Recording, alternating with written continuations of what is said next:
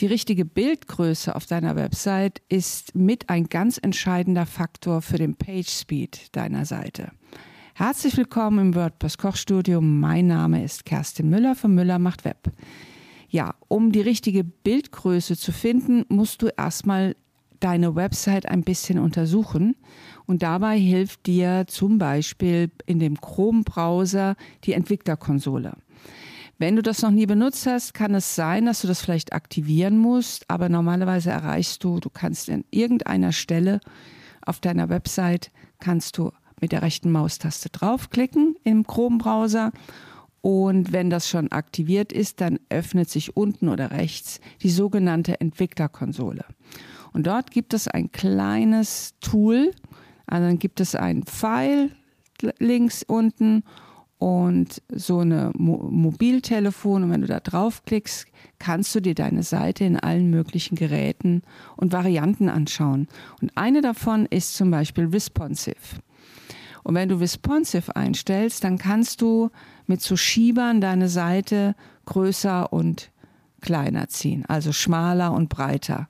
Und ähm, oben erkennt man dann, bei welcher, was das für eine Displaybreite ist. Und genau das brauchst du. Das heißt, du würdest du erst einmal deine Seite analysieren, wo überhaupt die Seiten umbrechen, also wann, bei welchem Wert wird das in die Tablet-Variante umgebrochen und bei welchem Wert zum Beispiel startet die Mobilvariante.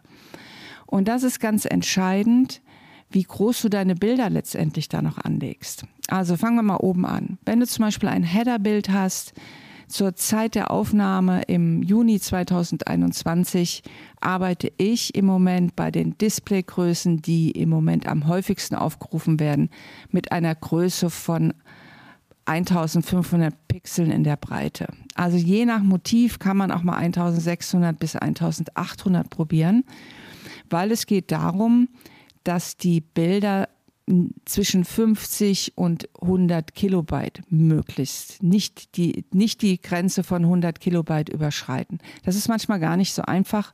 Lustigerweise, wenn viele Grüntöne drin sind, ist das fast unmöglich. Und dass du dort versuchst, diese Dateigröße so klein wie möglich zu halten. Also sagen wir zur jetzigen Zeitpunkt 1500. In der Regel reicht das für die meisten Bilder aus und dann kriegt man sie auch ganz gut so um die 90 bis 100 Kilobyte. So, gehen wir jetzt mal weiter. Normale Bilder, wie zum Beispiel Beitragsbilder, die sind bei mir. Ich arbeite mit dem Divi-Bilder und bei dem Divi-Bilder ist das so, dass der Umbruch in die Tablet-Variante bei 980 Pixeln stattfindet. Das heißt, ich mache Beitragsbilder und alles, was dann in der Tablet-Variante ähm, einspaltig wird, die mache ich derzeit auf 900 Pixel in der Breite.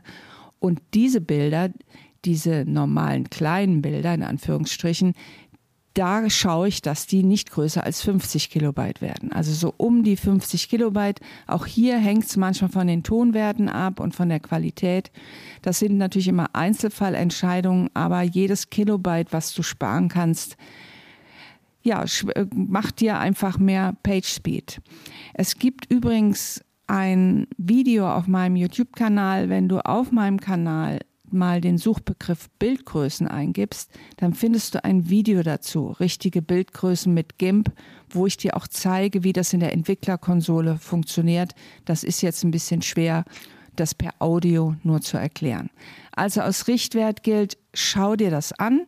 Es gibt sicherlich Themes, die vielleicht ähm, erst bei 768 oder bei 800 umbrechen.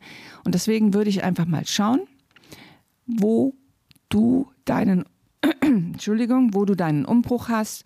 Und dann kannst du diese Bilder schon relativ gut optimieren. Wie gesagt, große Bilder, Header-Bilder bis 100 Kilobyte maximal und kleine Bilder bis, 9, äh, bis 50 Kilobyte.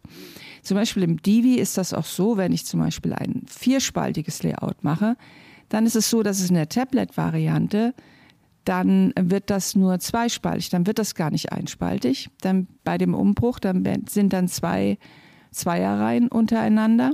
Und da brauche ich zum Beispiel gar nicht 900 machen, sondern da nehme ich zum Beispiel, gehe ich noch niedriger ran, dann nehme ich nur 600 Pixel in der Breite, weil mein normales Layout ist normalerweise 1200 Pixel, der Innenbereich einer Website. Und dann nehme ich die Hälfte und dann habe ich auch wieder viele, viele Kilobytes gespart. Also das lohnt sich wirklich da exakter zu schauen. Und alles, was über 100, Kilobyte, über 100 Kilobyte ist, muss sowieso im Einzelfall entschieden werden, ob das in Ordnung ist. Manchmal lässt sich nicht vermeiden, aber in der Regel sollte man doch schauen, dass man immer darunter bleibt. Wenn du jetzt noch nie mit WordPress gearbeitet hast oder einfach das mal noch mal ein bisschen exakter lernen möchtest, dann hol dir meinen gratis WordPress-Kurs unter wordpress-kochstudio.de und ich freue mich auf das nächste Mal. Deine Kerstin.